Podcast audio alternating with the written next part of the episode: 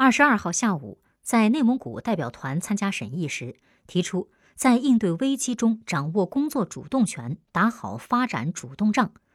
二十三号上午，看望参加政协委员的经济界委员时，又明确指出，在危机中遇新机，于变局中开新局。连续两天，习近平总书记同代表委员共商国事，为中国经济化危为机开出辩证之方。一观大势需要辩证法。中国人从不缺拼劲和干劲，但面对新冠肺炎疫情的冲击和国际上诸多不确定性，中国经济确实遇到了不小的难题。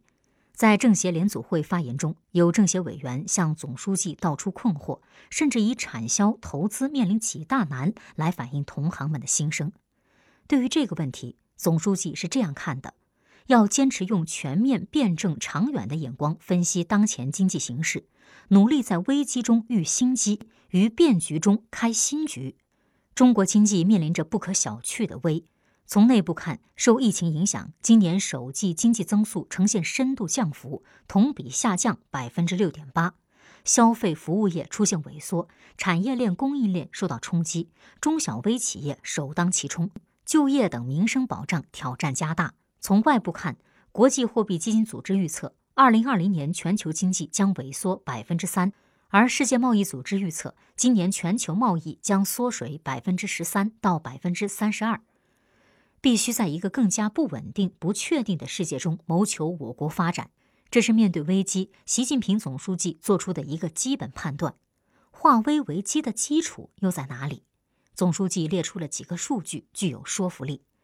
我国拥有一亿多市场主体和一点七亿多受过高等教育或拥有各类专业技能的人才，有包括四亿多中等收入群体在内的十四亿人口所形成的超大规模内需市场。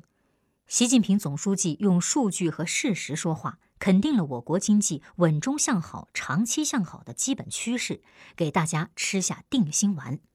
二，看目标需要辩证法。今年政府工作报告中为具体设定经济增速目标，这是否意味着可以放任经济发展重走为 GDP 论英雄的老路呢？对于这个问题，在内蒙古代表团参加审议时，习近平总书记作出了明确回应：如果没有这次疫情，一般情况下经济增长目标会定在百分之六左右。但是疫情发生以后，有的事情不由我们做主，世界经济衰退已成定局。我们受到的影响有多大、有多深，还有很多不确定性。如果我们硬性定一个，那着眼点就会变成强刺激、抓增长率了，这样不符合我们经济社会发展的宗旨。我们一直在讲，不以 GDP 增长率论英雄，着眼点、着力点不能放在 GDP 增速上。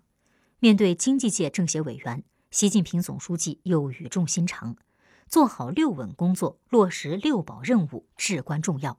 不追求增长率具体数字，在稳和保的基础上积极进取，恰恰凸显了我们追求的是高质量发展，是贯彻新发展理念，以实现广大人民群众福祉。三抓机遇需要辩证法。今年一月二十号到三月三十号，美团新注册骑手达到四十五点七八万人。国务院发展研究中心原副主任汪一鸣委员向总书记提到这一数据，习近平总书记指出。新冠肺炎疫情突如其来，新就业形态也是脱颖而出，要顺势而为。危和机总是同生共存的，克服了危即是机，努力遇新机开新局。这两个“新”字折射出习近平总书记对危与机辩证关系的深刻思考。习近平总书记又连连以“新”字破题，为经济发展攻坚克难、化解风险指明了具体路径。大力推进科技创新及其他各方面创新，加快推进数字经济、智能制造、生命健康、新材料等战略性新兴产业，形成更多新的增长点、增长极，逐步形成以国内大循环为主体、国内国际双循环相互促进的新发展格局。方向已然明确，抓好新机遇，念好新自觉，中国经济发展的动力必将更加强劲。